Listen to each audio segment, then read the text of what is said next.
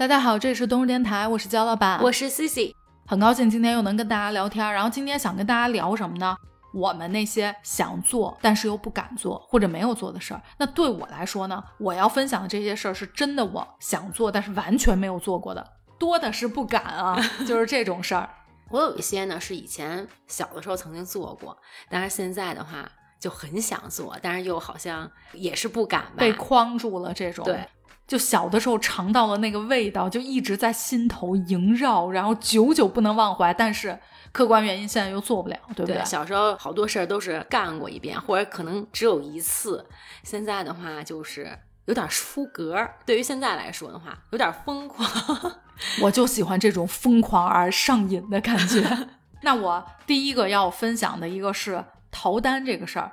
我首先要声明一下啊，这个大家不要去学习，或者是妄想去想做这个事情。咱们还是要做一些符合咱们社会主义核心价值观的事情啊。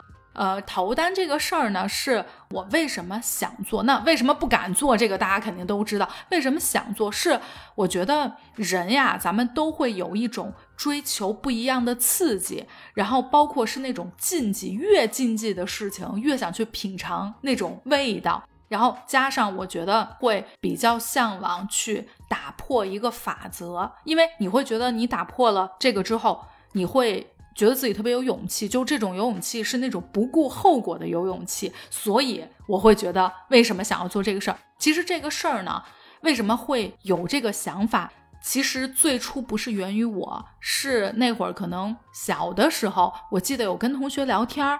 是我有一个同学，就闲聊的时候就说了一句，说，哎呀，说咱们什么时候逃一次单吧？就是说，比如上校门口哪个小饭馆啊什么的，吃完咱就往外跑。他在说之前，我从来没这么想过。他说完之后，我立刻那个场景就已经起来了，就是我特别想做的是，你别是那种大的那种啊，正规什么连锁餐饮，咱都不要，就必须得是小饭馆儿。然后呢？从小饭馆儿吃完饭了之后逃出来之后，我们还得是一路狂奔，然后那老板还得追出来，然后关键到最后还没追上，就必须还得是这么一个场景。就要是没人追，都没人发现，好像也觉得没什么意思，就是这种感觉。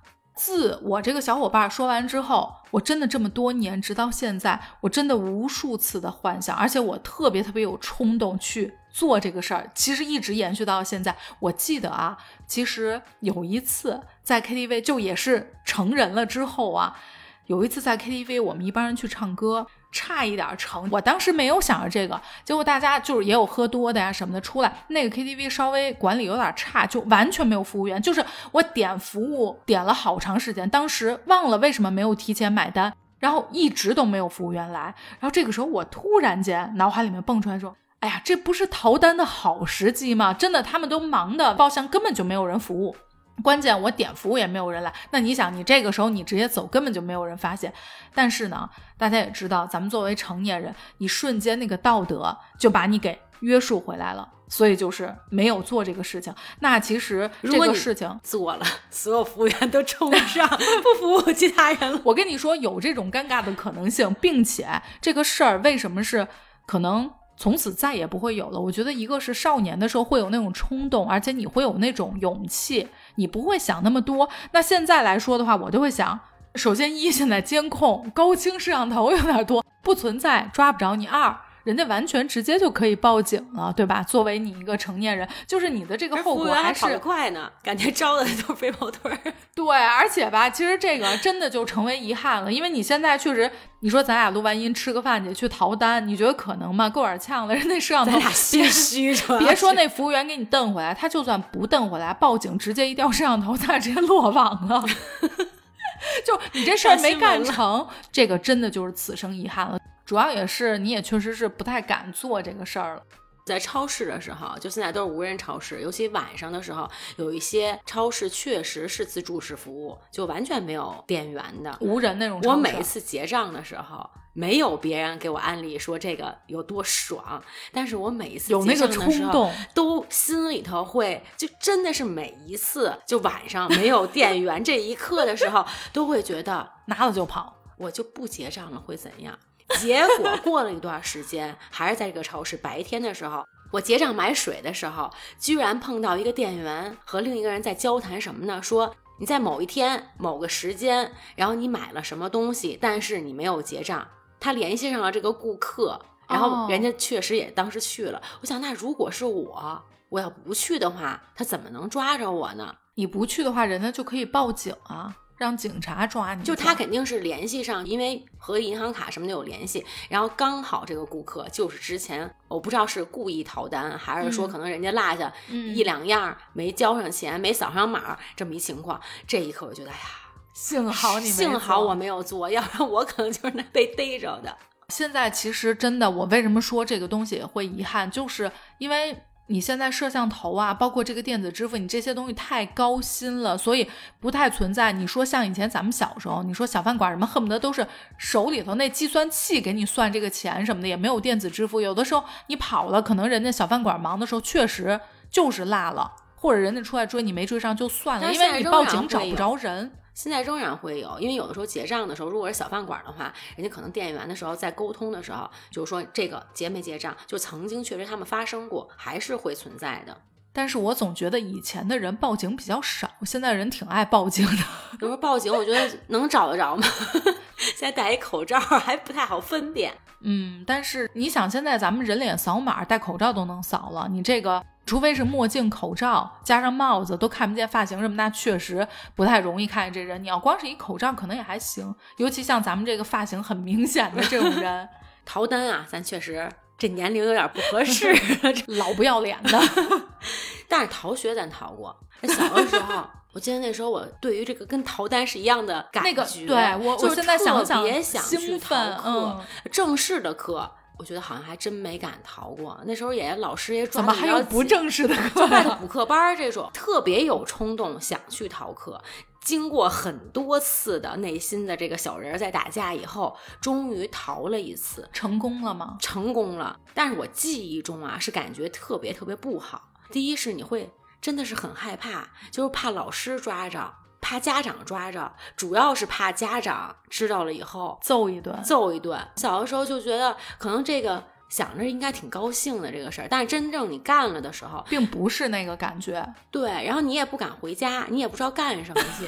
不是，那您逃这课干嘛？我以为后悔啊，还不如去上这课呢。不是，要我的话，我去逃是因为，比如说咱几个唱歌去了，或者咱几个打台球去，你肯定有个事儿，而不是说我今天啥事儿没有，也没地儿去，没有要干的事儿，我就逃这课，把我这个 quota 全部用在这儿。我那次逃学是怎么着呢？就想逃。我一个好朋友，就我好朋友是屡屡逃课的，然后当时我。只有冲动，正好他叫着我，哎呀，我这一下就被他给带跑了。那所以还是有个事儿干的。我们俩呢是逛那种小商店，但是我在逛的过程那时候也没钱，然后逛了以后心里还特别忐忑，就总会觉得我会被逮着。然后回去了以后也闷闷不乐的。我觉得可能本来家长不知道，就看那种自己那种状态，稍微一炸嘛，对，小孩心里容易在表面就能可能看出来。那一次以后。我就对这个逃课再没有说逃学这种没有什么冲动了。那我觉得其实跟逃单一样，你这样说的话，我突然间觉得我也不遗憾了，就因为。我有可能现在想的是那个滋味，但真正等我成功做了这事儿之后，我发现我的愧疚和我的不安是大于我想象的那种刺激和快乐的，就带给你很长久一段时间都感觉是内心。而且我我特别怕到时候警察上门了，或者给我打个电话，就你会惶恐不安一阵子，就反而大于了你最初想要得到的那种快感。我那一次确实没被逮着，但是如果说被逮着。我估计那心态又不一样了，就现在可能就更是不会逃了。对，就可能现在上这个小超市什么的就没有这种逃单 的冲动了。莫名的，我觉得我现在可能有点压抑自己，特别想释放一下，譬如说大醉一场、大哭一场，或者说爆一次粗口，这种都是我特别有冲动想干的。我觉得呀。大哭一场跟这个爆粗，这个都很好实现，但关键是醉一场，这个可就难了。咱们新的听友不旧的听友可能也不知道，因为之前没设计过。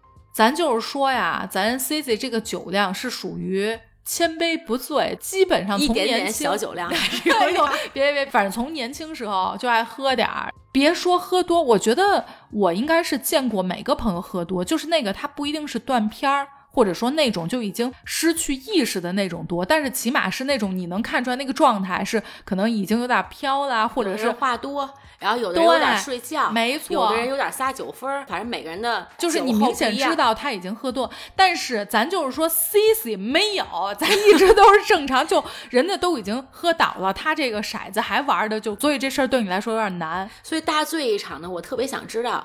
我也想失一次态，就是我真正喝多了以后是什么状态？是说可能都得在厕所里头，你知道拔不出来了，还是说我这个一下可能逮谁就骂谁？就是到底喝完了以后，就是完全释放的这个状态到底什么样？对我自己特别想自我有一个这个认知。我觉得可能你可以，如果说胃还行的话，可以试试，就咱们三瓶茅台先摆这边上就喝，我就不信了，搞不了。对。但是这钱麻烦您自己出一下，要不然就是咱逃单就得逃这个大的。其实大哭一场这个事儿啊。我跟你还有点能共鸣，为什么？因为我觉得在这点上，可能咱俩稍微也有点像。我是现在后来，我反而变得会容易泪点低了。比如说像以前看很多片子呀，或者说说一点什么东西，我是很不容易的。就是我心里也会觉得跟着剧情走，或者说这个事情我也难过，但是我很难说哭出来，哪怕是浅哭，不是说大哭嚎啕的那种，就感动了一下。对，就是有的时候，你看咱们可能有的朋友可能。遇到什么事情，或者是怎么样，就真的是嚎啕大哭，或者说就能哭出来，其实也是一种发泄，一种释放。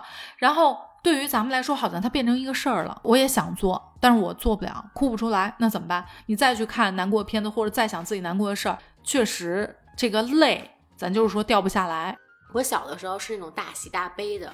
就真的是看一个片子能哭，恨不得一下午就止不住了这种。但是后来不知道大了以后，可能性格呀或者什么的有一些变化。我前几年的时候，就是很多点我都觉得我特别感动，然后我也很想哭，但是我哭不出来。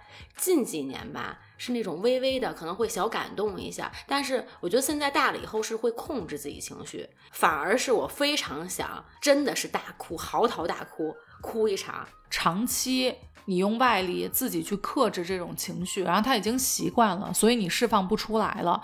那我跟你的情况有点不像，我觉得我从小到大都是一个好像情绪比较平的人，我没有什么大喜大悲，所以我好像也不是说很能，好像说特开心，或者说特别伤心，然后能哭得出来。但是我倒没有，我跟你不太一样，就是我没有刻意去压抑自己，就让自己不要大哭，是我确实。可能没有到我那个点，嗯，爆粗口呢。小学的时候，我有三个好朋友，我们仨一块坐公共汽车，然后那时候突然，我那好朋友一下就是连着，就是不停的都是骂人，我从来没有听过他骂人。然后这时候，那个公共汽车上面就有很多的大人吧，就当时来说是大人，然后都会看着他。但是我看着，就我和我另一个好朋友啊，看着以后就觉得特别爽，但是我们两个人都没有开了这个口，骂不出来。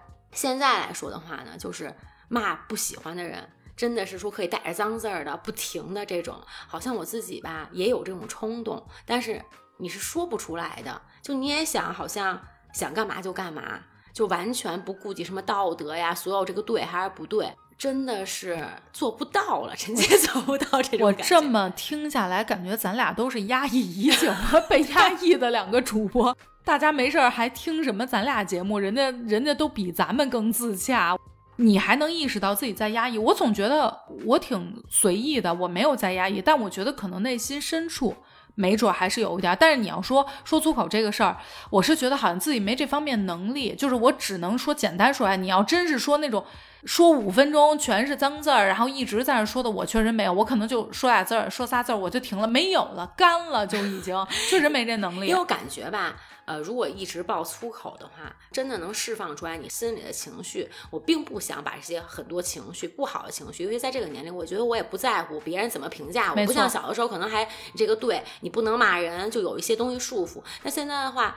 可能真的是遇到了一个不高兴的事儿，遇到了一个不喜欢的人，就是我觉得没有必要非得憋在心里，到时候再弄出点什么病来，就是想让自己也能突破一下自己。可是真的就是你就骂不出来呀，这个。我觉得这样吧，回头还是问问那种能骂的，教一教，咱背一背，学一学。我在心里头可，能真的会，可能说蹦出来那么两个，但是你让我说出来这个事儿，好像现在这个事儿其实也没有多难，我也没有说不想，也没有说是外界说多在乎人家怎么看这个事儿，但是你就是哎呀破口大骂什么的，我确实我想尝试意思。一次，就是想尝试骂完了以后那个感受，并不是说我以后一直不停的骂粗口，而是这个感受是什么？就跟我小学的时候逃了一次学以后，我自己的体会不好，可能我之后就不会逃学了。就这个到底能不能让我真的是找到一个让我觉得很爽、很释放的这么一个？完了，那你要爱上了怎么办？以后变泼妇了，见谁都是破口大骂，然后一骂骂五分钟。不会落爱病呀？但我不敢跟你做朋友了，我这有点害怕了。你到时候也都是那么着说起我来，骂起我来一愣一愣的，我稍微可能我得还适应一。下我内心敞亮。对，那可能我得要也得迈出这一步，要不然咱俩就不同对步了，不同频了。不是，那咱俩为什么呀？顺应了天性了。还有一个就是朋友圈儿，就一到什么过节呀、情人节，反正秀恩爱这种，不管是说送的礼物也好，还是说照片儿也好，反正特别甜的这种，我也特别 有这个欲望，我也想晒一晒。就是把这些恋爱中的细节全部都展现出来，对就是让你们也看看老子有多幸福。而且那时候你 会比较，觉得哎呀，你这个就很一般，就跟我这个根本没法比。一旦我要秀出来，人家还不得惊二零，我是五二觉得你想嘚瑟嘚瑟。可是我真的是从来没有把某一张图片或者说一个什么什么文字啊发到朋友圈里，只是内心有这个冲动。我倒是没有冲动，很想做这个事情，但我在想，如果说我想做，可能我也是你这种，我做不出来，就是我好像没有办法把它落实到行动上，倒也不是不敢，是会有这种冲动的。那你做一次，你这个很好实现呀，不像我的很多那种，我觉得都不是这个我倒是有。点怕，我这一个火山爆发以后，这 又搂不住了。骂 上了，醉也醉上了，哭也哭上了，恩爱也秀上了，我感觉完全真实的我，真实我自己完全展示出来，一下豪放了，感觉。所以其实你是一直压抑真实的你，就是现在我们看到的你都不是真实的你。比如说像秀恩爱这个事情，你其实心里是想做的，你也知道你为什么想做它，哎，我也自己了解了不想做，但是有的时候一到什么你觉得别人激你就是了你一看这些就觉得，哎呀，你们这都是小儿科。我觉得可以来的更猛烈一下，碾压全场这种，就是只有这一个想法。但你真让我做吗？其实我好像没有这个真的去实行的这个冲动。你的这些都不是我的点，我的点是说什么呢？你就算是做了，无论说是送的礼物还是什么，关键你碾压不了别人，主要是这个点，就是你想的是能碾压，但完全够不上。就是一个叛逆的中年妇女，没有，没错 晒幸福，人公安局还得逮着我，带着你们跑单，大哭说哭就咔开始哭了。这是一神经病，失控了感觉。那我觉得相比较你，我的这些事情都普通而平凡，可爱而美好。妥了，就可以往后聊了。比如说做视频这个事儿，咱们现在呢做播客，相当于是在音频这个道路上。那么做视频这个事儿，其实，嗯，为什么说你会觉得想要做它？是本身我觉得我是一个喜欢做内容时候那种感觉。那么做内容的话，相比于文字和图片，首先文字，如果老听友会知道，我可能是一个初一的时候写过一本书的人。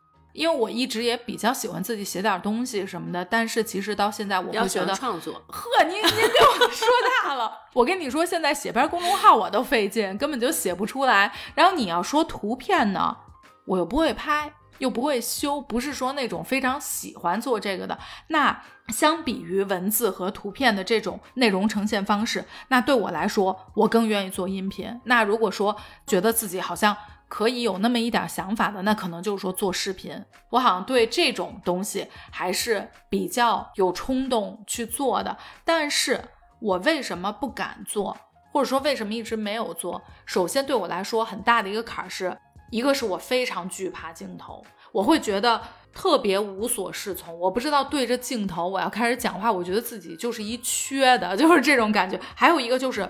你看，比如说咱们要拍一些 vlog 什么的，我出门我势必不是说光对着我自己，比如说我这饭馆弄一圈，你肯定也要对着别人，对着别人拍这个事儿，因为我换位思考到我自己。你看，有时候咱们出去什么的，如果一个人突然间镜头怼过来，你会觉得特别不适，就觉得哎，不喜欢被拍，怎么突然你也没问我，你这镜头就过来了，会觉得好像自己被冒犯到隐私呀，或者是什么这种感觉。再一个呢是。做视频，我觉得跟音频还有点不一样，是什么呀？你还是会觉得它对你来说暴露的隐私有点多了，因为毕竟你是一个露脸，涉及到露脸，完了事儿就大了。因为咱们音频的话，对我来说，我会觉得还有一个安全屏障，就是说只是我的声音，但是没有我这个人整个展现在你面前。那如果视频的话，相当于你是赤裸裸的，所有东西都得暴露在大家面前。我突然又还想到一个事儿，别说惧怕镜头，关键我都看不见那镜头。如果咱们老听友应该知道我这个大近视，然后包括我这戴不戴眼镜的问题，咱们可以回溯到之前有一期是。标题我忘了，反正有一期是什么近视眼儿还是什么眼睛怎么怎么样那一期，大家可以听一下，就能了解到我大概这个眼睛啊什么的是什么情况。然后呢，如果是我自己在录视频的时候，其实那个镜头盖不是你是会翻过来，包括手机，你得看一下自己，比如说，哎，我说的合不合适啊？我这块是不是头歪的呀？或者我哪块头发支棱起来了？但是如果是我，我是看不见的，就是这个距离你也不能贴得特别近，所以我根本看不见镜头中的自己。我。我就开始担心了，哎呀，本来就丑，会不会更丑？就是这种感觉，你也会有。其实之前呢是有朋友来找过咱们，就是说你们正好录音频，其实咱们可以开视频的这个直播呀，就是类似这种，但是一定是要露脸的。然后当时其实对咱俩来说，我觉得很大的一个问题也是说。跟音频不太一样，涉及到露脸，我怕到时候别说那个做不好，咱连音频都不能 顺利的录下去了。对对对，就容易有这个问题。所以我对这个事情是可能有那个冲动想做，但确实暂时来说可能有一点儿。不敢去进行。其实不管是图片还是视频类的这种，其实我倒会分享，但我是就跟自己的朋友是完全没有问题。但是如果说在一个公共的平台完全的展示，我现在可能就自己也有点儿有点不敢吧，但是又有一点想去尝试的冲动。那我未来要开始做视频，我可要单飞了啊！因为你不敢，我可要单飞了。其实之前的话，你分享过。两次、三次和晶晶出去玩儿，其实我是非常沉浸的在听，就我也很羡慕。啊，其实以前跟自己的好朋友，那可能得十几二十年前了，经常都是跟好朋友出去玩嘛。当然，这十几年以来，基本上我是没有跟闺蜜单独出去玩过，都是带着家人的小朋友，主要是。基本上现在的时间是很有限的，然后朋友的时间也很有限，所以对在一起就是一个不太容易的事儿。其实看起来感觉很简单，实际真的是你实施的时候，我其实无数次有跟朋友在碰这个事儿，但是最终都是不了了之的。回想起来啊，就原来跟朋友一块儿出去玩，可能两个人不用规定几点起，不用有什么行程，就是随便逛逛吃吃，就很随意，就真的是完全真实的。尤其是闺蜜这种嘛，不用太去顾忌，就两个人基本上是很契合，就是你喜欢的事儿也是我喜欢的事儿，去看个电影，去做个头发，去逛逛商店，然后去随便走一走，然后哪怕说去书店，去任何的地方，我觉得其实去的地儿不重要，主要是跟谁在一块儿去这件事儿是让我非常憧憬的。我可能，比如说像我跟晶晶是每年一定固定会做这个事儿的，所以我对这个单独跟某一个闺蜜出去我就还好。但是我现在会想要，就是因为也我看疫情应该三年，我大概也有，我是疫情前吧最后一次，就是算比较多的朋友一起出去玩。那么下一场期待的就是说，比如说关系好的一些朋友，可能得四五个、五六个以上，就是多人的这种玩的，我觉得哎挺好。你说的这个事儿。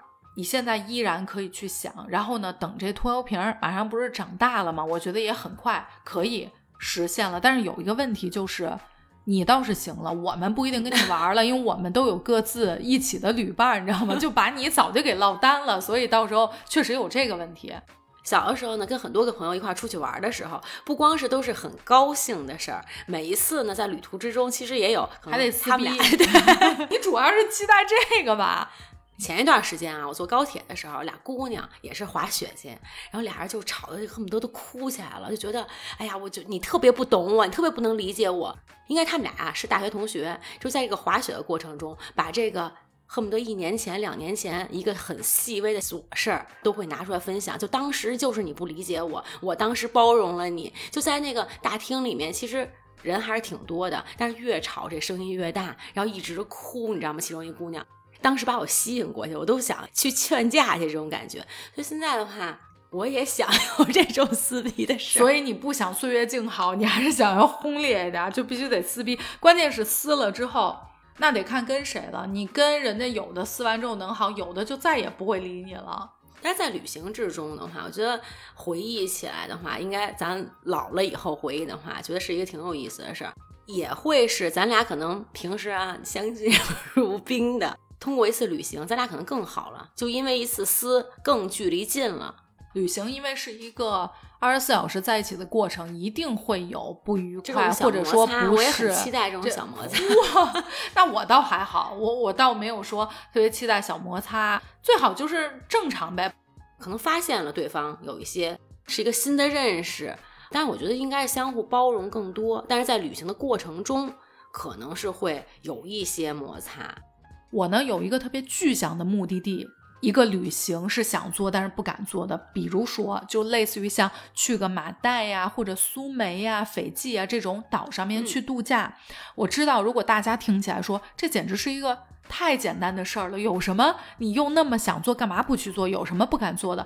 但是老的听友可能知道，新的还不太知道。我跟大家说一下我的情况，我是紫外线过敏非常严重，所以呢特别的怕晒。我基本上如果要晒的话，这事儿确实也有点大。所以对我来说，嗯，这种海边的度假。确实是一个想做不敢做的事情，而且呢，你心里面会觉得说你不甘心，天天你恨不得都不出酒店，就在酒店待着。我已经去了马代了，然后我天天在酒店躺着，我都没有办法出去，比如说浮个潜呀。看看鱼啊，都完全不行。那对我来说，这个跟我就是可以是泡酒店。我的意思是说，你泡酒店的同时，你肯定也玩海吧？你不可能天天我在酒店里面天天看片子。当然，你还是可以窗户全部打开，有海风什么。但是对我来说，我不甘心啊！我为什么呢？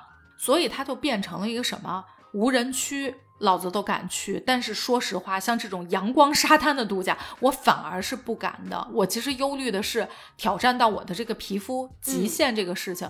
尤其是我跟大家讲一下我去越南的这故事啊，之前我不知道在节目里面有没有讲过。我大概是在可能疫情前，可能三四年前吧，有一次我们去越南玩，然后越南呢是临海的，大家也都知道。当时我们是去到一个我忘了是哪个城市了，然后呢是跳到别的岛上面，就是那一天是跳岛去别的小岛上面。因为我们是几个朋友一起去的嘛，我每次都说，如果说咱们去海边的话，就除非说这种海边漫步又是阴天，稍微还好一点点。但如果真的是玩海的这种岛，我找一个伞或者是屋子里头，我可以喝东西啊，稍微自己待一会儿，然后你们去玩海上的项目。然后所以呢，他们几个就去玩。然后那个时候呢，海边是有那种特别大的那种遮阳伞，然后它是那种有一种是草顶的那种，我就觉得应该还挺厚实的，还不错。就这样一排，然后当时也没有什么人，而且那天其实不是大晴天，我觉得算是半阴天吧，就是说阴天里头稍微又有点太阳。好，我跟大家形容一下我的穿着啊。我穿的是一个紧腿的牛仔裤，上面呢是完完全全从胳膊到脖子都包上的一个防晒服。另外，我这个防晒服把帽子戴过来之后，我还戴了一条防晒的纱巾，我就是围成了中东妇女。然后我还戴了一个墨镜，那个时候还没有疫情嘛，就没有口罩。但是我那个围巾相当于是围住我的整个脸，我本来鼻子都没让它露。太热了，实在是越南那个夏天热到我实在对，就是根本透不来气儿，所以我就变成没几分钟把那个围巾弄下来，对，稍微透透气儿，然后再给它弄上去，然后再透透气儿。结果大家猜怎么着？我都已经这样了，我算是没有晒吧。当天晚上回酒店。我就觉得鼻子有点不舒服，然后后来洗脸的时候，因为我当时没有仔细看，我这洗面奶都洗过去，然后直接就是给我疼到一整个不行。我说这怎么回事？因为我这人比较粗，我有点看不出来，我就只是觉得我这鼻子怎么了？我以为我是不是撞着什么了？再去仔细看的时候，我的鼻子已经肿成了一个红色的蒜头鼻，就是我都裹成那样了，唯独我五分钟出来透一下气，然后我鼻尖这一块整个被晒伤了，然后第二天大脱皮，而且就是疼的，因为我这个皮肤可能我的那个晒伤那个温度灼伤可能跟大家又不太一样，可能我本身就又过敏，就这种。然后当时跟我同行的朋友也都觉得你真的多少有点太绝了，就是说都这样了，你还怎么着？那你除非在屋里待着，所以。这个事情又强化了我对去阳光沙滩的一个恐惧，但其实我一直还是挺向往，因为我也喜欢海边。但是我可能就只能是找那种非常阴雨季，就天天下雨很阴的时候，那我觉得我没有问题。但如果正常季节，确实够打枪。然后还有之前在节目里面分享过我吃铜锅被烫伤的故事，整个脸被烫灼伤了，所以个人身体原因。没错，我就希望什么时候能不能有一天突然间发现，哎，我皮肤完全没问题了，能够。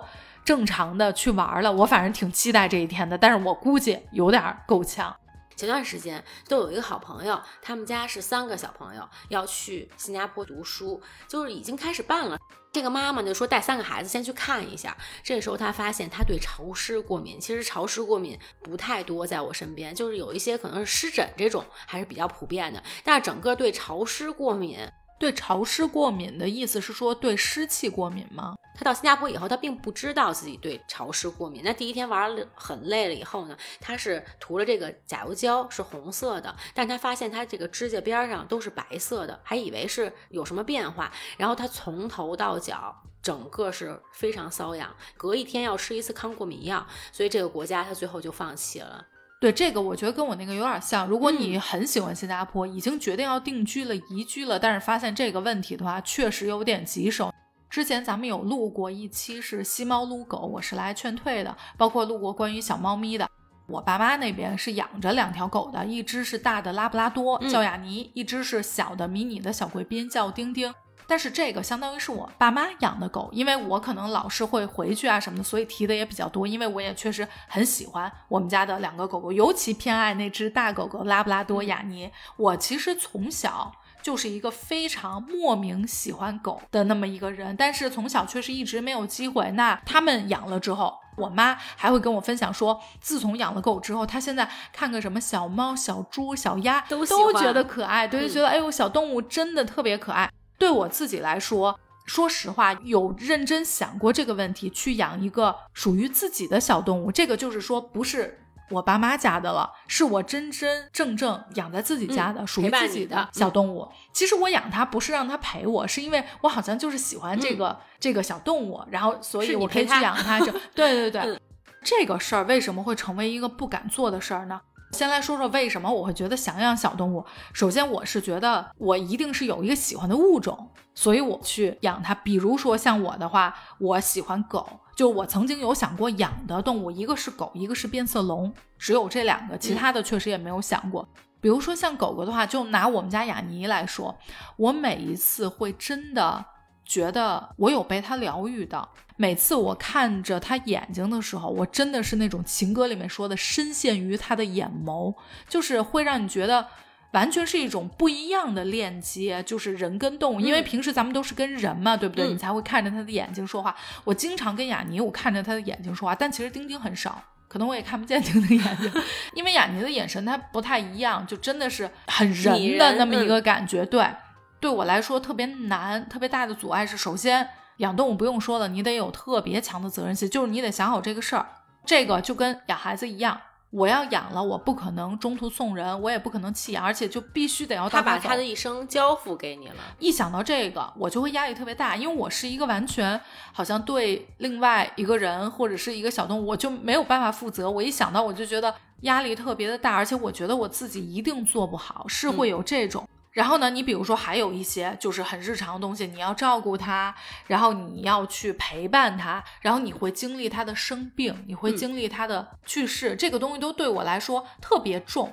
老天给你一个礼物，然后但是你不知道这个礼物是什么。就比如说打比方，今天我决定去收养一只狗狗，但是这个狗过来之前，我完全不知道它的性格。它的身体，就它的所有东西，行为习惯。然后，如果说你来的这只狗狗真的就是体弱多病，或者说它的性格跟你非常的不搭，这个时候你就会变成不想接受这个事情也不行，你就要去包容它，怎么样去解决或者什么。但是这个过程对我来说，稍微我会觉得，哎呀，还是有一点难。然后呢，我得给大家分享一下白豆腐的故事。这个呢，是我们一个朋友他们养的。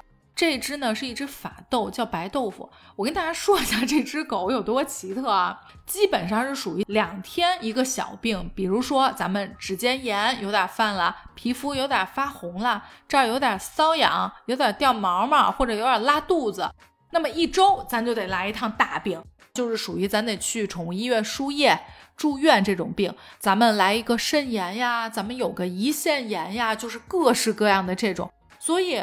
白豆腐的故事呢，就让我更开始担忧了。万一我的小动物也是这个情况，那我该怎么去面对它？一个是说我自己要花时间，或者说我能不能摆正我的心态；再一个就是我也会觉得换位到它，我又会很心疼它。就是这种无法确定的未知，是让我非常恐惧。每个人都是啊，你在养动物之前，你不知道你自己会不会养一只白豆腐，还是一只雅尼，对不对？就像我们家那两只，现在九岁、十岁。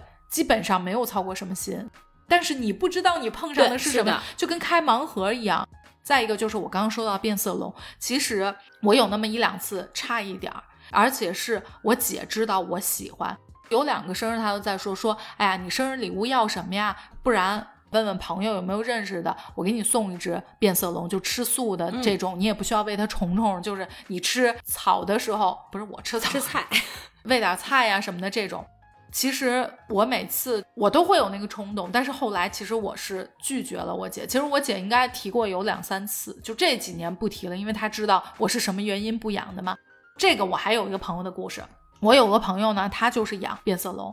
咱们知道这种冷血动物是需要放在保温箱里头的，你得二十四小时一直开着那个箱，嗯，要不然它会觉得非常非常的冷。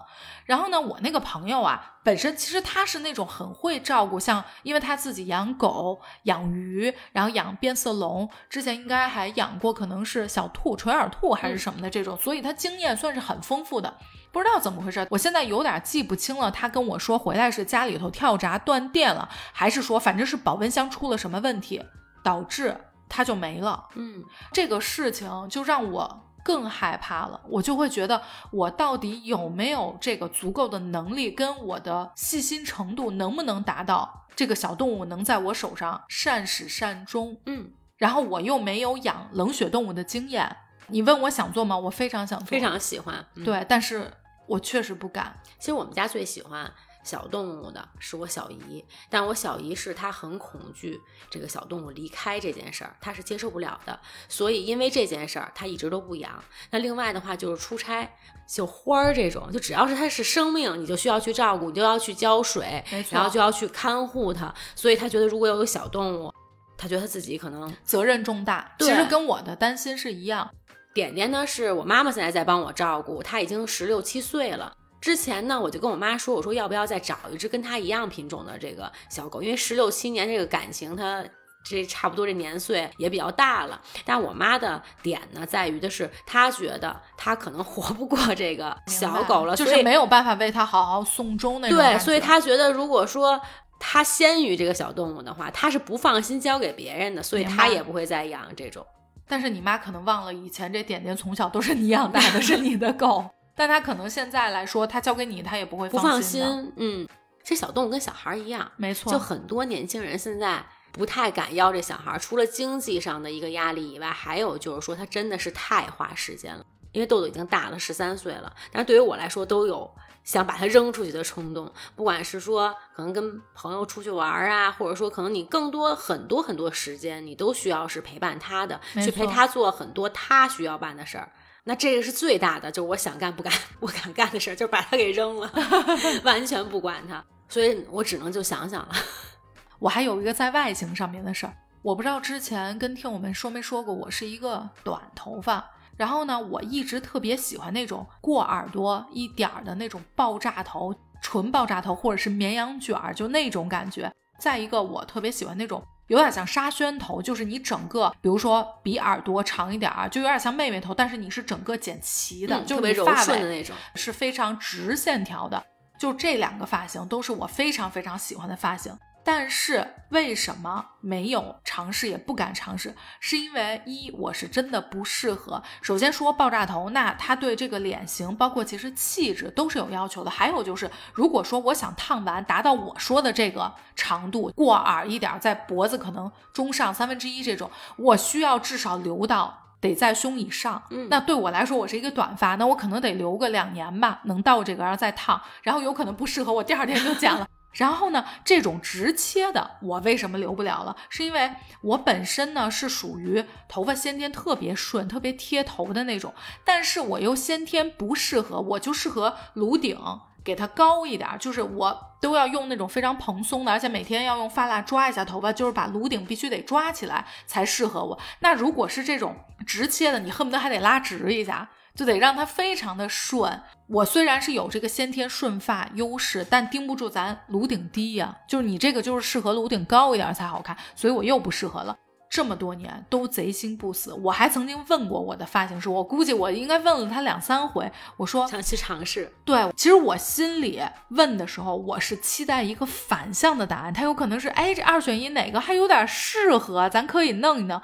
但其实。我并没有等来这个反向的答案，我的发型师跟我的认同，跟我的自我认同是一模一样的。他就说：“哎呀，要不咱想想别的。”那我就更坚定的，觉得，哎呀，算了，真的是弄完。确实是会比较难看，我自己也知道，但是这个是我真的很喜欢、很想做，但确实不敢做。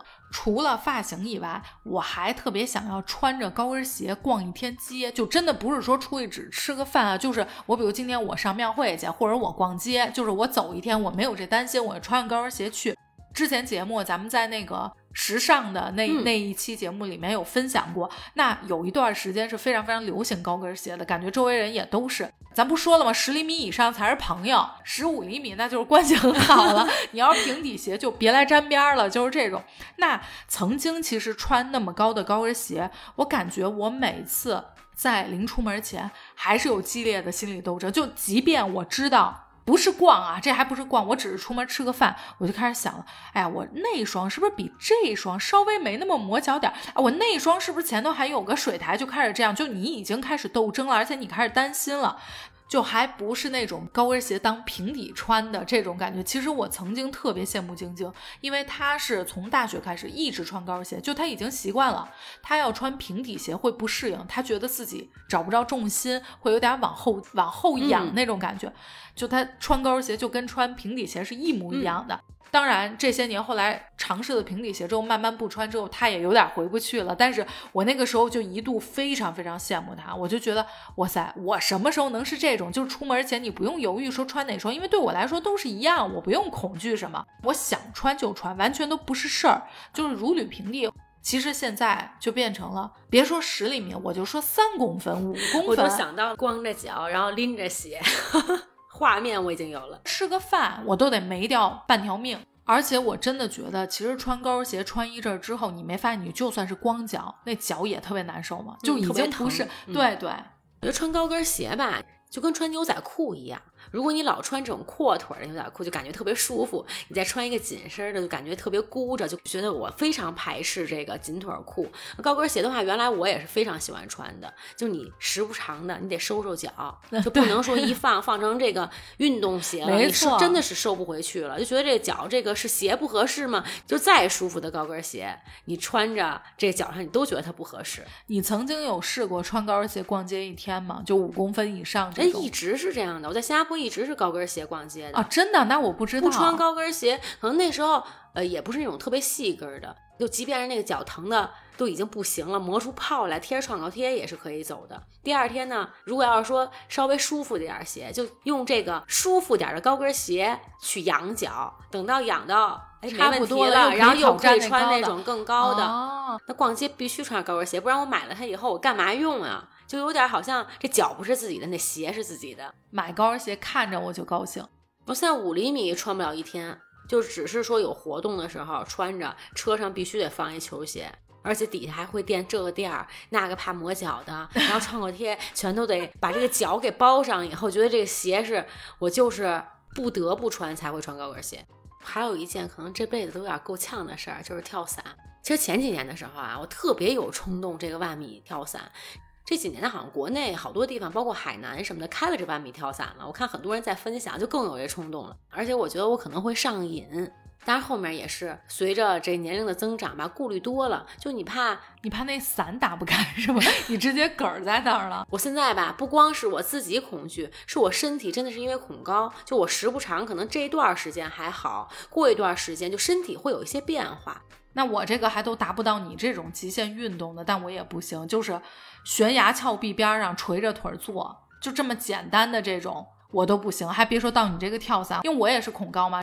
我就记得之前我们几个朋友去希腊的时候，圣托里尼，然后当时呢，我们是找了一块就真的有点像悬崖峭壁的那种感觉，然后你底下是可以俯瞰到整个圣托里尼，那其实就是蓝色的海，白色的屋顶，非常漂亮。然后当时呢，我就提议在那边拍照片。我在底下看的时候还行，但是等我过去的时候，我发现完了，我这腿儿根本就走不到前头。所以后面我朋友给我拍的照片，你知道是什么？就人家都是垂腿坐在那个边石头边上，然后我就变成是五米远，然后坐了一个人，就是他还必须得，他当时是跑到了三米开外的石头给我拍的，要不然拍不着我这个人和景。我不是坐在地下往前挪吗？因为我不敢站着往前挪，挪挪挪，我实在我整个人就抖抖到不行。我说不行，就只能到。我朋友说再前点，求你了。说真的，要不然不好看。他说你就一鼓作气。我们弄这个东西，就我这个得弄了十分钟，就因为我一直都不敢往前走。恐高就是你知道很安全，就但是依然害怕，还是会心理上是有负担的。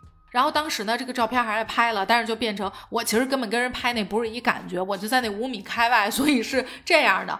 然后呢，还有就是当时去那个应该是米克诺斯的时候，也是我们找到了一个那个悬崖非常的棒，它是整个有一点鹰嘴形，就中间还有一个圈儿，我们专门是赶过去看夕阳，那个夕阳正好。能透在那个圈里头，但是呢，这个石头是等于你要从海边就绕很远，它等于是海中间的一个地方。我压根儿没去，我就坐在岸边直接看夕阳了。为什么呢？因为我知道，我就算去也白去，我就拍不出人家那照片。人家可能腿垂在那圈边上，我得是上那个后头去。我就说算了，我不去啊。在这儿还得插一句，我在那场看夕阳之后，我又被晒伤了。我觉得跳伞这个运动本身就是要一个刺激，但是我是恐高的，那我对于这个刺激可能体验感就不会太好，但是我又会觉得这是以前我一直想做的一件事儿。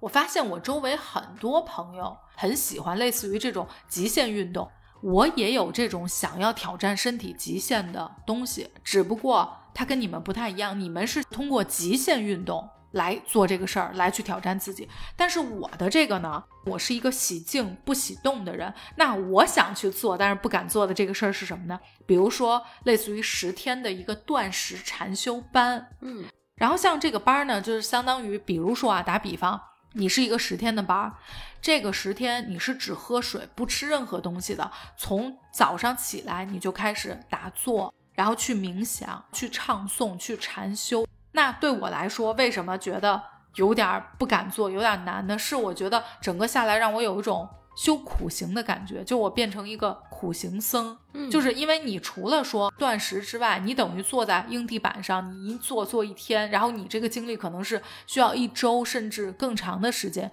你也不确定自己能不能完全静心投入在这个。其实断食这个事情对我来说不是特别难，我自己最长时间可能断食过四天吧，应该是。但是我这个情况是，对，但是我这个情况是我是在家呀，就是我想干嘛干嘛，就是我愿意在沙发上靠着，我愿意去餐桌坐着，我愿意去哪儿都行。跟咱们这种的还是不太一样，那种的话你就是有点必须必的，就是集体一起去做这个事情。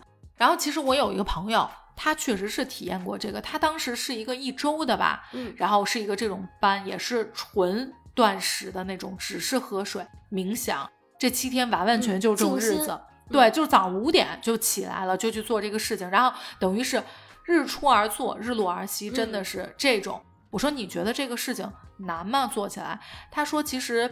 因为对我们有信仰的人来说还可以，但是说实话，大家从一个完全城市很舒适的状态变成一个这个状态，我只能说，你要适应能力慢的话，对你来说确实是不容易。你想可能觉得挺不容易，但是你去做，你会发现更不容易。我之前看过的一本书叫《空谷幽兰》，这本书呢讲的是，呃，就是在终南山上，其实你会见到很多僧人呀、道士，他们是修苦行的，就是有那种完全断食的、不吃东西的，或者说是那种吃很简单的食物，就比如山上摘一点野花野草，而且是很多人是那种他就是在山洞里面，就是纯石头，就我就是睡在那儿的，就是他们会在非常艰苦的。就是咱们世俗眼中非常艰苦的条件下去修行，然后他们有可能最长的时间就几年都没有离开过修行的这个山洞，没有下过山，然后可能就是哎有人定期稍微送一点简单的吃的，就是这样。所以这种班儿对我来说挑战身体极限是有一点这种，就虽然不是你们这种嗯，动的，但其实我觉得挑战也非常非常的大非。常难，因为我之前没有去尝试有这样的类型的班儿，但是我有尝试过冥想，就类似这种的。我觉得这种得跟你自己本身的这种当下的，不管是心情也好，还是说气场呀什么，都得吻合。就是我也尝试去就按照老师的这些引导去做，但是真的是你的心是静不下来的。那如果说是一个班儿的十天的这种，那如果我心真的是静不下来这种，很其实也是很受罪的。这个已经让你很难熬了，关键还不能吃饭，它等于嗯是双重的。我已经难说是这个难还是跳伞难了，其实都有点难。还是这个难吧，跳伞是一瞬间你就可以结束了。只是说我现在因为恐高，这个你不知道什么会出现。之前我确实有过一段时间，我尝试过空中飞人这件事儿。我当时其实也是之前有过恐高，但是那一段时间的话就还好。就是如果说我现在去跳伞的这一段时间，我是不恐高的，可能我也去尝试。只是一瞬间，或者说，因为你第一次跳伞，一定不是说自己去拉开这个伞，那是非常安全的一个情况。我只是说尝试一下这种的，不管是心理啊、身体的一种感受。但你这个十天，它不是一瞬间，它是你去了以后就要把它坚持硬啃下来的一个事儿。，对，要坚持下来做一件事儿，所以就跟我想去学这个琴是一样的。其实我小的时候一直是学钢琴的，那后面断掉了以后，就完全基本上就一点儿都不会弹了。荒废了。对，之前呢我也有尝试过，就自己比如说练一练呀，包括问豆豆的钢琴老师，比如一些谱子呀什么的，稍微简单的往起拾一拾。但我现在就一直没有下这个决心。只要是琴这个东西，它就得练；只要是乐器，一定是需要练的。我就觉得我好像下不了这个狠心，就是说我今天要学了，我就要把它稍微坚坚持一段时间，这也就不了了之了。到现在也是很向往，就是想能坚持做一件事儿，我觉得是一个本身就是一个很不容易的事儿。就是下不了这个决心，而且我还问过豆豆钢琴老师，就他身边有没有什么成人？他说，其实坚持下来真的很少，即便是老人，可能他小的时候有这么一个梦想，然后弹了一段时间以后，很快他可能也就放弃了。能坚持下来的人是少之又少。别说钢琴这种需要持续一段时间，就连学一首新歌，就我现在都没有这个。真的假的？真的就是平时可能咱们听最近流行的一首曲子，可能朗朗上口，但就这个背歌词儿，你这个还需要刻意背吗？哦，我觉得我现在需要，就小的时候好像就听着听着你就会了，对，哦一开始脑子不好。我现在就是老想是，咱每次去唱歌，老唱这些歌，我学几首新的歌，每次从 KTV 回来，我都有这个冲动，然后也会收藏好朋友听的歌，或者说一些流行的。但这是回家以后。就没有说再打开说真的是学一首歌。我觉得小的时候拿磁带，那时候条件跟现在没法比，但是就是偷偷的拿一个耳机，你也会今天晚上我得把这首歌给学会了。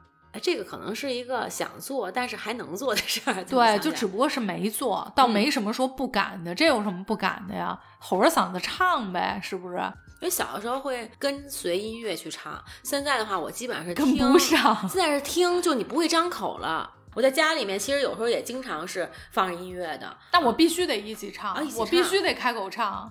我听着听着，我会自己要唱，自然而要哼啊然的就会对跟着哼。那我不然洗澡，我是一个澡堂歌手啊，那我这登台我不唱，我回干嘛感觉。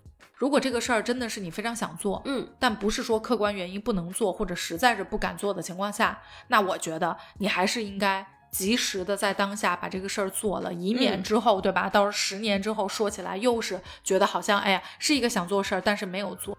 那我就期待下一次咱们去唱歌的时候，能听到你唱一首新歌，咱也听一听，也是内倒逼驱力我跟你说，行，那今天咱们先聊到这儿。大家如果有自己想做但是没有办法或者是不敢做的事儿，在评论区给我们留言。我们在各大音频平台都有上线我们的节目，然后也欢迎你把我们的节目转发分享给其他人。那咱们今天就先聊到这儿，感谢大家收听本期的动物电台，我是焦老板，我是西西，咱们下周见，拜拜，拜拜。